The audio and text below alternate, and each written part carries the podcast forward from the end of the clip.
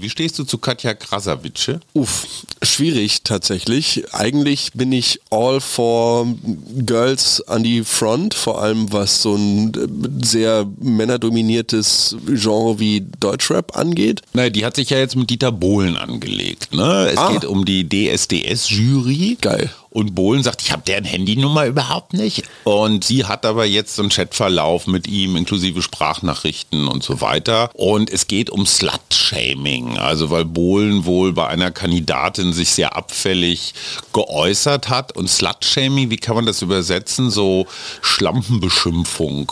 Es ist ja eine gewisse Art von Vorverurteilung schon. Aufgrund von Aussehen oder So. Gebaren oder so wirst du dann halt als Schlampe irgendwo abgestempelt. Herzlich willkommen zum Mutmach-Podcast von Funke mit Suse. Paul? und Hajo Schumacher. Heute ist Mutmach-Montag mit Wichtigem, Witzigem und Wirrem. Alles, was man für die Woche wissen muss. Plus Politikversteher Jörg Quos erklärt, worauf wir diese Woche achten müssen. Der Mutmach-Podcast auf iTunes, Spotify und überall, wo es Podcasts gibt. Abonniert uns gerne. Das ist für euch kostenlos, aber für uns ein Kompliment, das Mut macht. Und jetzt geht's los. Jo, und jetzt geht's los und zwar in alter Besetzung. Hallo, mein lieber Sohn. Wir Hallo, Papa. Das erste Mal seit vier Wochen. Ja, total. Sag sofort, dass du mich vermisst hast. Ich habe dich vermisst. Toll. Ja. Ich mag diese Herzenswärme, die aus deinen Worten spricht. Wusstest du, dass an der Ecke Bamberger Straße, Hohenstaufenstraße eine Telefonzelle steht? Nein. Sonntagmorgen beim Brötchen holen spricht mich ein Typ an, so sie kaufen doch ja auch häufiger mal Brötchen und wies dann auf diese Telefonzelle und sagte, sagen Sie mal, stand die schon immer da? Wir guckten uns beide an und wussten es nicht. Wir fragen den Zeitungsmann, den kennst du auch, der steht da seit 20 Jahren und verkauft die T-Zeitung hier in Berlin und die Zeit und den Spiegel. Wir fragen den, der da jeden, jedes Wochenende steht, sagen Sie mal, ist Ihnen die Telefonzelle aufgefallen? Guckt so hin, nö. Kommt noch ein Typ, der sich in die Schlange stellt und sagt, äh, sagen Sie mal, ist die Telefonzelle neu? Aha. Und wir fragen uns jetzt, haben wir einfach alle jahrelang kollektiv eine Telefonzelle übersehen? Ein blinden Fleck. Ist das ein Kunstprojekt und irgendwelche Menschen haben da, also die ist einbetoniert, ne? die ist nicht einfach nur so abgestellt. Okay. Und ich dachte, alle Telefonzellen in Deutschland sind jetzt abgeschafft, abmontiert. Ja. Und auf einmal sehen wir eine Telefonzelle. Vielleicht außerirdische? Ich denke mal, oder also ich Marketing done right. So Ja. nach zwölf Jahren fällt sie dann irgendwann mal auf. Oder die Chinesen haben das mit einem Luftballon so über Berlin und dann so runtergelassen. Nacht und Nebel. Darüber wollen wir reden, über chinesische Ballons, über Maßen und die verstrichene Austrittsfrist aus der CDU. Wusstest du, dass Harry von einer Baggerfahrerin entjungfert wurde? Nein. Okay, ich auch Ah, nicht, aber aha. the more you know. Katja Krasavice und Dieter Bohlen, auch so eine Welt, die mir völlig fremd ist. Äh, natürlich den lieben Jörg Quos, der uns erzählt, was die Woche wichtig wird, Politik und äh, vielleicht noch ein bisschen Manuel Neuer. Auf jeden Fall aber noch ein Ratespiel mit dem Waschbären. Und meine erste Gewissensentscheidung, Flugkompensation. Ich bin ja nach Afrika geflogen, ja. Das ist nicht gut, das hat viel zu viel CO2 verbraucht. Erstens die Frage, wenn ich nur mit Handgepäck reise, was ja seit Jahren mein Ziel ist, und andere Menschen geben 30 Kilo Koffer auf. Müsste man die Koffer nicht eigentlich auch in den CO2-Verbrauch mit einrechnen? Also eigentlich ist es doch die Frage, so wie viel Gesamtgewicht bringe ich ins Flugzeug? Pro Kilo also. Ja, ich versuche gerade nur mich schön zu rechnen. Ja.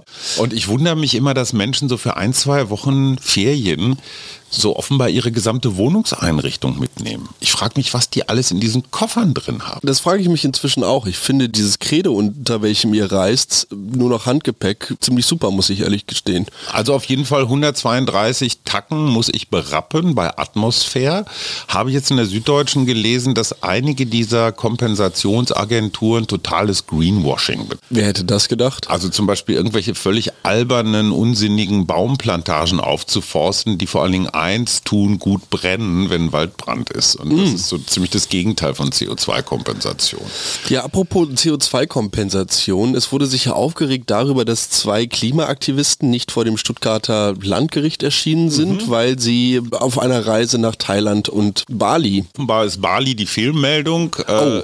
Thailand ist, also auf jeden Fall Südostasien. So, wann hört man auf, Klimaschützer zu sein und wann fängt man als Privatperson an, sich zu entscheiden? Also ich finde das spannend und das passt auch so ein bisschen zu dem, was du dich gerade fragst.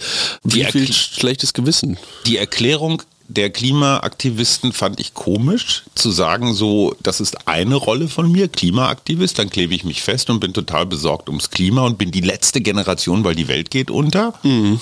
Schwupp, wenig später bin ich in einer völlig anderen Rolle als, ich sag das mal zugespitzt, Yoga-Tourist hin mhm. und dann ist mir die letzte Generation und der Weltuntergang völlig scheißegal. Also so ein bisschen Einheit von Handeln und Denken und Reden wäre schon praktisch. Finde ich auch oder? Zumal ja auch dann das Argument ist, naja, die Privatperson hinterlässt natürlich nicht so einen gigantischen CO2-Fußabdruck wie die Großindustrie, die ja eigentlich angeprangert wird mhm. mit diesen Klimaprotesten. Gleichzeitig sage ich aber auch, naja, wenn ich diesen Flug halt buche, dann unterstütze ich genau die Kerosin produzierende Total. oder ja, Fluggesellschaften halt. Hat das für dich die Glaubwürdigkeit der Klimaaktivisten beeinträchtigt? Nein, ich, ich, finde es tatsächlich relativ menschlich irgendwo. Ich hätte mir aber, wie du sagst, eher eine Einheit von Handeln und Denken gewünscht. Du darfst diese Woche schon wieder wählen. Mhm. Freust du dich über dein demokratisches Mitbestimmungsrecht? Juhu. Sag mal, du bist ja heute völlig aus dem Häuschen. Ja, nee, es ist, ich weiß nicht, mir sind so ein paar Sachen aufgefallen im Zuge dieser Berliner Wahl und du hattest vorhin schon die CDU angesprochen mhm. im, im weitesten Sinne. Ich mache jetzt mal den schnellen Haken dazu. Ist dir mal die Farbgebung der CDU hier im Berliner Wahlkampf aufgefallen? Mm, so so blau-grau. Ja, so, also schwarz natürlich, immer noch mit der, der Binde und die mhm. CDU da als weißer Schriftzug drin und dann dieses Babyblau dahinter. Ja. Welche Partei fällt denn dir noch ein, die Babyblau so als Farbe sich auserkoren hat? Keine Ahnung. Echt nicht? N nicht Null. Ohne. Oder? Nein. Seltsam. Das ist doch Kalkül, oder nicht? Aber glaubst du, dass du mit einem Farbklau Stimmen rüberziehst? Nee, für mich ist das irgendwie, ich weiß auch nicht, vielleicht so eine Art drohende Ankündigung. Dass die koalieren? Mhm. Also ich saß mit Kai Wegner, dem Spitzenkandidaten der CDU, der völlig unbekannt ist, also auch bundesweit. Der saß mal im Bundestag, kann sich aber keiner daran erinnern. Mhm. Und die hoffen so auf diesen Daniel Günther-Effekt. Weißt du, Daniel Günther in Schleswig-Holstein war auch so ein Nobody. Und manchmal ist ja, wenn du keine Vergangenheit hast, also keine Doktorarbeit oder keine Friedrichstraße oder irgendein Scheiß, mhm gehst du da sauber rein. Mhm. Und das ist womöglich der Vorteil von Kai Wegner. Er hat hier dieses komische Vornamen-Ding da nach den Silvesterkrawallen sich geleistet. Zum Glück kam Friedrich Merz mit den kleinen Paschas. Das hat es dann nochmal überlagert. Aber ähm, ich weiß nicht, ob das mit den Farben nicht funktioniert. Also das größere Problem ist, glaube ich, dass die Berlinerinnen und Berliner gar nicht so richtig wissen, von wem sie regiert werden wollen. Mhm. Franziska Giffey hatte irgendwie so die bürgerliche Revolution angekündigt, hat dann doch wieder Rot-Rot-Grün gemacht. Mhm. Bettina Jarasch ist keine regierende Bürgermeisterin, finde ich vom Format her. Irgendwie auch nicht, nee. Nette Frau, durchaus kompetent hier und da, aber. Da habe ich ein Radiointerview gehört, hat mich leider auch nicht so überzeugt. So, Kai Wegner weiß man nicht, kauft man so ein bisschen, ja, die Katze im Sack. Am Ende wählst du keine Partei hier, sondern du wählst wahrscheinlich eine Person. Mhm. So, und du wählst wahrscheinlich wieder irgendwas. Ich werde mich in letzter Sekunde vom Lächeln der einzelnen Wahlplakate überzeugen lassen. Was sorgt für deine Entscheidung? Wahlforscher in aller Welt fragen sich, wie verläuft der Entscheidungsprozess? Und Wahlplakate bei deinem kleinen Bruder zum Beispiel, bei der letzten, also es war ja nicht die Abgeordnetenhauswahl, sondern die Bezirkswahl, wo du ab 16 wählen darfst. Fritz hat tatsächlich gesagt, er hat sich die Wahlplakate angeguckt und dann jeweils gegoogelt, was sind das für welche. Mhm. Das fand ich irgendwie so einen ganz vernünftigen Ansatz. Ja, ist bei mir ähnlich. Also die Psychologie sagt, die wichtigste Entscheidungsgrundlage ist immer noch die Mischung aus, wo kommst du her, mhm. also welcher soziale Status ist quasi in dir und zweitens, was sagt deine Peer Group? Also deine Kumpels. Mhm. Also wenn du jetzt durch die Bank AfD-Kumpels hast, dann wirst du wahrscheinlich eher nicht grün wählen. Mhm. Und umgekehrt. Das heißt, du hast so Wählerblasen quasi? Ja, ja, wahrscheinlich. Mhm. Und du willst, wo du ja das Recht auf ein Wahlgeheimnis hast, also niemand weiß, was du wählst und trotzdem willst du dich der Gruppe zugehörig fühlen. Klar, trotzdem will man irgendwo mitreden können und wenn einer sagt, oh, ich habe das und das gewählt, dann willst du sagen, ja, das habe ich auch gewählt. Wie viele Leute flunkern wohl hinterher bei dem, was sie gewählt haben? Uh, uh. Kommt, glaube ich, stark auf den sozialen Kontext drauf an und natürlich auf irgendwie das Selbstbewusstsein hinter der Person. Du hast ein neues Spiel erfunden? Ich habe ein sowas von neues Spiel erfunden.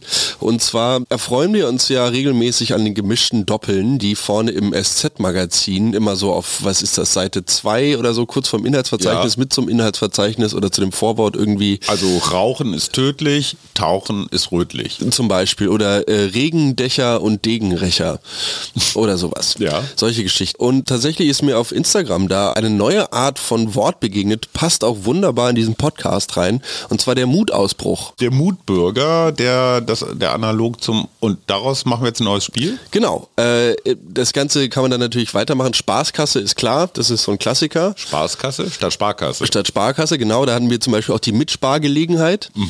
Ähm, ich hatte dann noch den Schmelzziegel.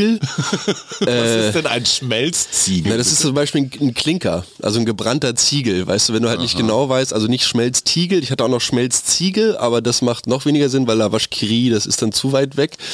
Ähm, das ist auch eine Kuh übrigens und kein Ziegel. dann hatten wir Nahtoddraht, also der ist etwas hart, Ja. Leuchtwurm. Leuchtwurm ist schön. Genau, und äh, es fühlt sich so an wie ein anderes Wort, sagt aber etwas völlig Neues. ich hatte noch Codehilfe, aber das ist auch. Okay, das klingt wie ein ganz, ganz tolles Spiel.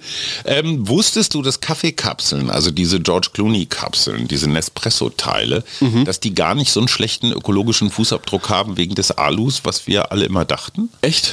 Weil die Dinger zusammen mit diesen Maschinen so super präzise sind. Also du hast da wirklich genau eine Ladung für eine Tasse Kaffee drin und nimmst auch genau so viel Wasser und erhitzt das auch genau in der Menge, also wenig und, und hast kein, also normalerweise, ich meine, du kochst Wasser für eine Kanne Kaffee und hast dann vielleicht einen halben Liter zu viel drin. Kippst das weg. Oder so.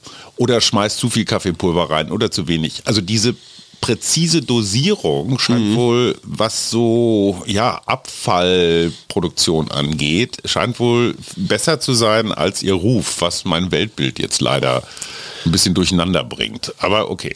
Stimmt schon. Vor allem werden wir damit ja auch auf einen gestreamlinten Koffein-Intake zusteuern, oder nicht?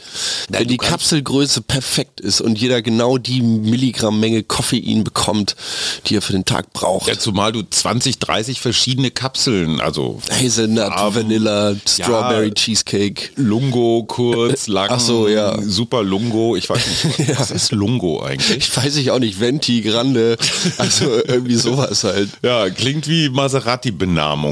Sag mal, dieser Ballon, der da über den USA lang flog. Also ich musste sofort an Nena denken, ne? 99 Luftballons. Sind die Chinesen echt so blöd, einen gut sichtbaren Ballon über amerikanischem Gelände fliegen zu lassen? Montana, wo halt auch äh, Langstrecken, Atomsprengkopfraketen lagern? Aber was ist denn die offizielle Erklärung? Abgetrieben? Ja, die offizielle Erklärung ist Wetterballon. Ach so, ja. mm. Und der dann zufälligerweise in den USA landet. Ja. Und immerhin hat der US-Außenminister Blinken seinen China-Besuch, der ja eigentlich eher so die Eiszeit etwas äh, erwärmen sollte, kurzfristig abgesagt. Also auch das verstehe ich nicht. Was soll diese Provokation?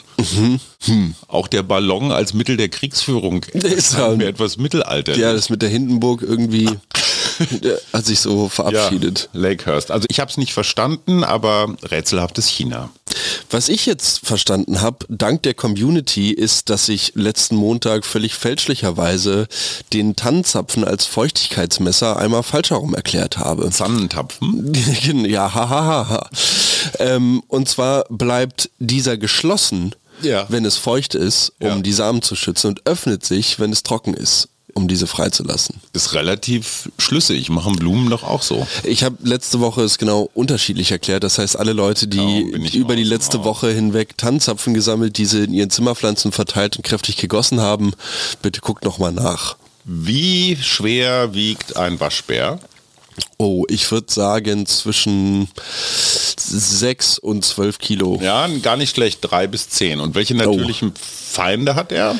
Der Waschbär hat als natürlichen Feind den Biber, das ist aber so eine Blutsfehde tatsächlich. Mhm, ähm, ist klar. Reicht lange zurück. Ja, äh, weiß ich nicht. Fuchs und Wolf. Echt? Fuchs? Und Wolf ist ja selten, also mhm. zumindest im Berliner Stadtgebiet. Füchse ja. gibt es mehr, aber die sind auch ganz schön abgemagert. Ja. Und wenn der Waschbär, was er sehr gut kann, auf den Baum klettert, steht der Fuchs halt unten und äh, guckt in die Röhre. Wir haben bei uns einen Waschbären unterm Dach leben. Unter welchem Dach? Unterm Unterkunftsdach. Auf dem Dachboden quasi. Bei euch auf Arbeit? Mhm. Der wohnt da? Ja. Und wo verrichtet der zum Beispiel sein Geschäft? Auf dem Dachboden. Okay, und woher bezieht er seine Nahrungsmittel? Kriegt er den Kühlschrank auf? Genau, da kommt nee, so eine kleine Hand reicht von oben immer durch so eine und dann gibt einer immer so eine halbe Salami hoch. Nein, ich, wir wissen es tatsächlich nicht. Wir hatten auch schon überlegt, ob wir einen Kollegen mal mit so einer Skimaske und so einem Baseballschläger und so einer Taschenlampe da auf den Dachboden schicken sollen. Ach, ist schön, ihr Tierfreunde. Also, wie glaubst du, stehen die Deutschen zum Waschbären? Es gibt die drei Antwortmöglichkeiten. Soll sich frei ausbreiten können, mhm. soll geschützt, aber die Ausbreitung kontrolliert werden, also mhm. eine Art Geburtenkontrolle, oder soll an Ausbreitung gehindert, aka abgeknallt werden. Was glaubst du, sind, wie viele Deutsche sind für, wie viel Prozent für soll sich frei ausbreiten können? 42. Und wie viel soll geschützt, aber Ausbreitung kontrolliert werden? Das sind nochmal 30.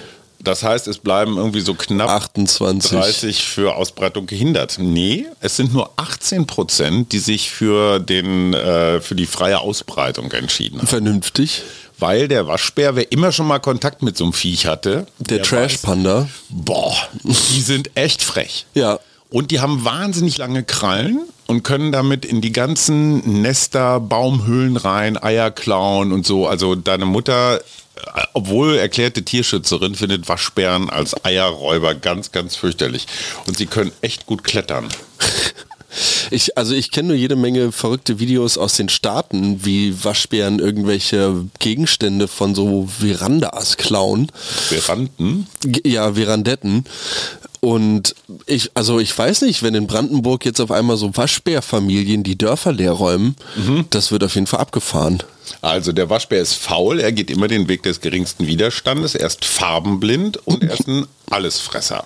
So, jetzt haben wir das auch. Sorry Waschbären, das wird nicht euer Jahr. Apropos Brandenburg. naja, ähm, also das. Wir haben überhaupt nicht über Brandenburg geredet, aber okay. Ja, ich weiß, ich habe das gerade selber eingeworfen ja, und mir, mir, jetzt meine eigene Überleitung gebaut. Mhm. Apropos Brandenburg, mir sind letzte Woche irgendwie so zwei Meldungen auf den Tisch geflattert, die mich so ein bisschen zum Nachdenken gebracht haben. Und zwar waren das zweimal Meldungen davon, wie Menschen oder besser, also Kinder im nicht strafmündigen Alter, beziehungsweise gerade so im strafmündigen Alter, wirklich schwerwiegende Straftaten begangen haben. Mhm. Und zwar hat in Brandenburg ein Elfjähriger eine 14-Jährige mit einem Messer verletzt. Mhm. Und in Wunsdorf mhm. hat ein 14-Jähriger einen anderen 14-Jährigen wohl umgebracht mhm. und dann in einem, in einem abgeschiedenen Gelände versteckt. Und gibt es Erklärungen dafür? Im Falle der Tat von Wunsdorf war das wohl so, dass die Opfer und Täter sich kannten mhm. und dem Ganzen wohl Mobbing vorausgegangen mhm. ist und also absolut verrückt. Und mit der 11- und der 14-Jährigen war jetzt, habe ich noch nichts weiter gefunden. Wie erklärst du dir das? Ich, das ich, weiß es nicht. Ich war genauso, deshalb bin ich, bin ich auch jetzt gerade noch so ein bisschen baff. Ich habe keine Ahnung. Social Media Konsum oder? Verwahrlosung. Hat es übrigens immer gegeben, ja, mhm. also auch so unter Kindern. Also es ist jetzt nicht so super neu, es ist ungewöhnlich, gar keine Frage. Da fragen wir nächstes Mal die Psychologin. Bevor wir zu Dieter Bohlen und Katja Krasavice kommen, der liebe Jörg Quos, Chef des Berliner Büros der Funke Verlagsgruppe, also quasi der politische Chef von zwölf Tageszeitungen, erklärt uns, was diese Woche wichtig wird. Lieber Jörg, hau rein. Ich finde besonders spannend Dienstag auf Mittwochnacht die Rede von US-Präsident Joe Biden zur Lage der Nation. Das ist die erste große Regierungserklärung nach den Zwischenwahlen und es wird erwartet, dass der Präsident sich zur Schuldenobergrenze äußert, zum Ukraine-Krieg und vielleicht auch zu der Frage, welche schweren Waffen zukünftig auch aus Amerika in die Ukraine geliefert werden sollen.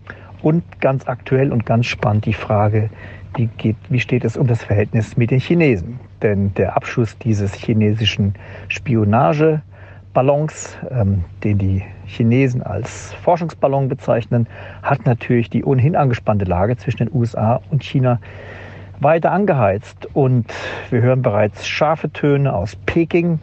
Und das ist natürlich das, was die Welt als letztes braucht. Einen weiteren Konflikt während eines Ukraine-Kriegs zwischen China und den USA. Und es ist zu hoffen, dass Joe Biden die richtigen Worte findet, um die Lage an dieser Front zu deeskalieren. Super, danke. Und wie steht's um unseren Lieb Ach nee, ich soll ja nicht Patienten sagen, um unsere Lieblingskoalition, die Ampel? Man muss leider sagen, dass die Koalition nicht wirklich äh, in ruhiges Fahrwasser kommt. Es zeichnet sich neuer Streit ab. Einmal ist man bei den Grünen zunehmend sauer, dass vor allem die Liberalen wenig zu dem Projekt beisteuern, für das man gemeinsam angetreten ist, nämlich den Klimaschutz. Hier ist vor allem der Verkehrsminister im Visier der Kritik, von dem man erwartet, dass er endlich Maßnahmen ergreift, um auch auf Verkehrsseite die Klimaziele zu erreichen. Bislang äh, ist er mit leidenschaftlichen Plädoyers für den Ausbau der Autobahn aufgefallen, aber weniger mit Engagement und der Frage, wie können über beschleunigten Ausbau des Nahverkehrs oder andere Maßnahmen die Klimaziele schneller erreicht werden. Und auf die SPD sind die Grünen gleich mitsauer, denn die stehen nach Ansicht der Alternativen eher so am Spielfeldrand und mischen sich bei diesem Thema viel zu wenig ein. Es war ja eigentlich das große Gemeinschaftsprojekt, das sinnstiftend sein sollte für diese Koalition. Super, das war Jörg. Das wird ja mal wieder eine spannende Woche. Wie stehst du zu Katja Krasavice? Uff, schwierig tatsächlich. Eigentlich bin ich all for Girls an die Front, vor allem was so ein sehr männerdominiertes Genre wie Deutschrap angeht. Mhm. Auf der anderen Seite... Kann die rappen? Ich weiß nicht, wie sie selber dazu steht. Mhm. Ich denke, dass viele der Künstlerinnen und Künstler inzwischen sehr, sehr offen damit umgehen, dass sie Ghostwriter engagieren und dass diese auch fair bezahlt werden. Nichtsdestotrotz funktioniert sie ja anscheinend als Kunstfigur. Die hat ja bei Instagram, glaube ich, angefangen mit eher aufreizenden Fotos, ne? Ah, ich dachte immer, es war YouTube und dann so ein, so. so. ein Kanal, der so ein bisschen irgendwie, ja, sich immer so am Rande der sexuellen Aufklärung bewegt hat, mhm. wo es dann auch mal so hieß, äh, komm, wir packen mal über so ein paar Frauengeheimnisse aus. Also schon auch so ein bisschen Clickbait, wie man sagen würde, für, für junge Kerle auf jeden Fall. Naja, die hat sich ja jetzt mit Dieter Bohlen angelegt, ne? Es ah. geht um die DSD DSDS-Jury. Geil. Und Bohlen sagt, ich habe deren Handynummer überhaupt nicht. Und sie hat aber jetzt so einen Chatverlauf mit ihm, inklusive Sprachnachrichten und so weiter. Und es geht um Slut-Shaming. Also weil Bohlen wohl bei einer Kandidatin sich sehr abfällig geäußert hat. Und Slut-Shaming, wie kann man das übersetzen? So Schlampenbeschimpfung. Ja, genau. Ohne da, also es ist ja eine gewisse Art von Vorverurteilung schon. Aufgrund von Aussehen oder so. Gebaren oder so wirst du dann halt als Schlampen Schlampe irgendwo abgestempelt. Ich bin ja so ein ganz klein bisschen misstrauisch, weil jetzt geht eine neue Staffel los, DSDS, Bohlen ist wieder da. Wir basteln einen Medienskandal, um die Einschaltquote zu erhöhen.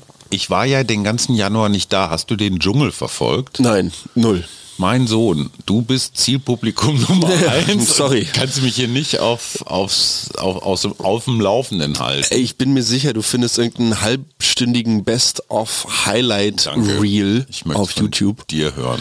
Nee, sorry. Du hattest noch was angekündigt. Du hattest Einsichten aus deinem Arbeitsalltag. Genau. Und zwar weniger den Prozess zerdenken und lieber das Ergebnis bewerten. Und das beziehe ich nicht. Ja, sehr deutsch, ja. Äh, beziehe ich nicht nur auf alltägliche Arbeiten, die ich bei mir im Job verrichte, wo man sich immer fragt, naja, ist das jetzt, kann ich jetzt, weiß ich nicht, was sollte mhm. ich nicht, sonst so wie, sondern auch was das Musikmachen angeht oder was generell Vorhaben angehen und planen angeht. Weniger sich daran zu orientieren, wie haben das andere gemacht, mache ich das jetzt genauso, ist jetzt meins eher schlechter, besser, weiß ich nicht was.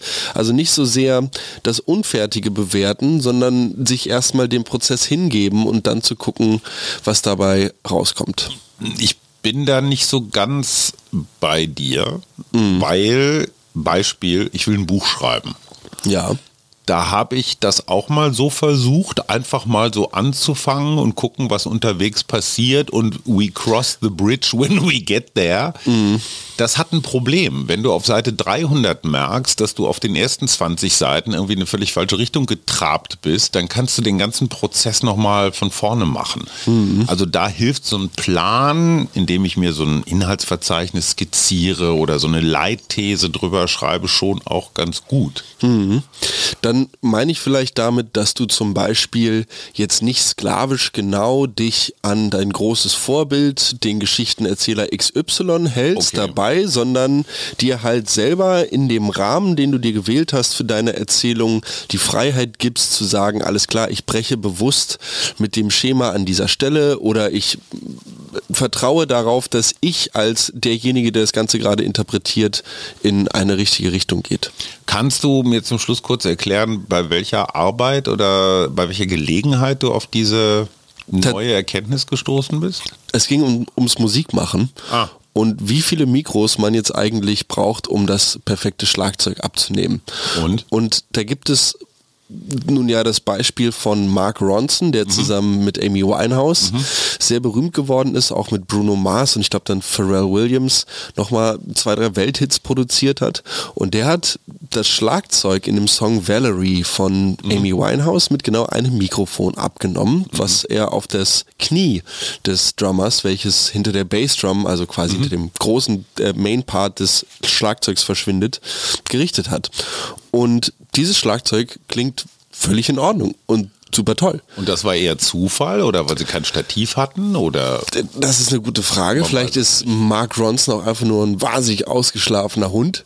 Auf jeden Fall Okay. äh, haben wir uns dann gedacht, naja, äh, das ermutigt irgendwo auf der einen Seite, weil du dir halt denkst, okay, ich brauche jetzt nicht diese riesige, diesen riesigen Produktionsaufwand, um diesen Sound irgendwie hinzukriegen, sondern es geht auch mit einem Mikro und einem Schlagzeug. und, und was sagen jetzt die Superspezialisten? Wie viele Mikros brauchst du für ein Schlagzeug und seine vielen Trommeln und Becken? Religionsfrage.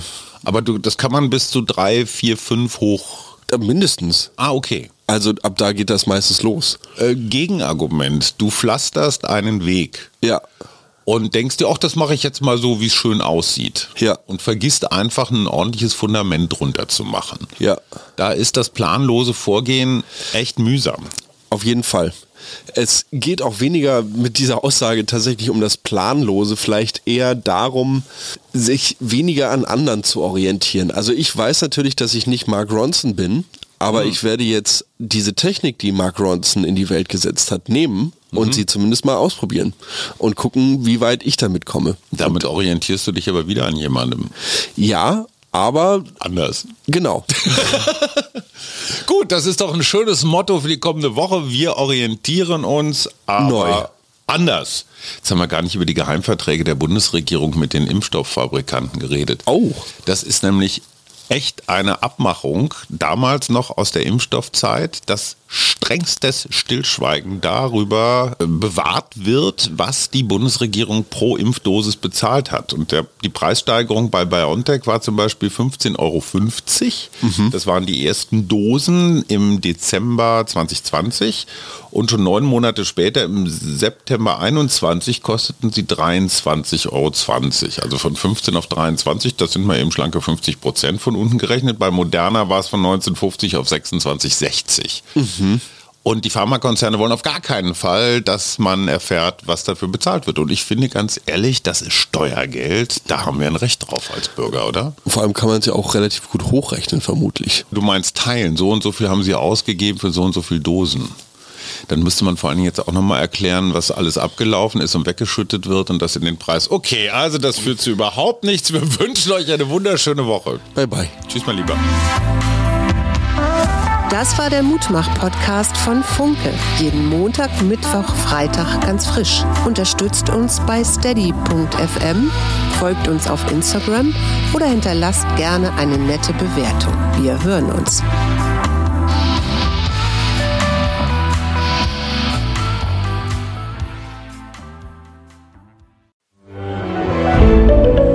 Ein Podcast von Funke.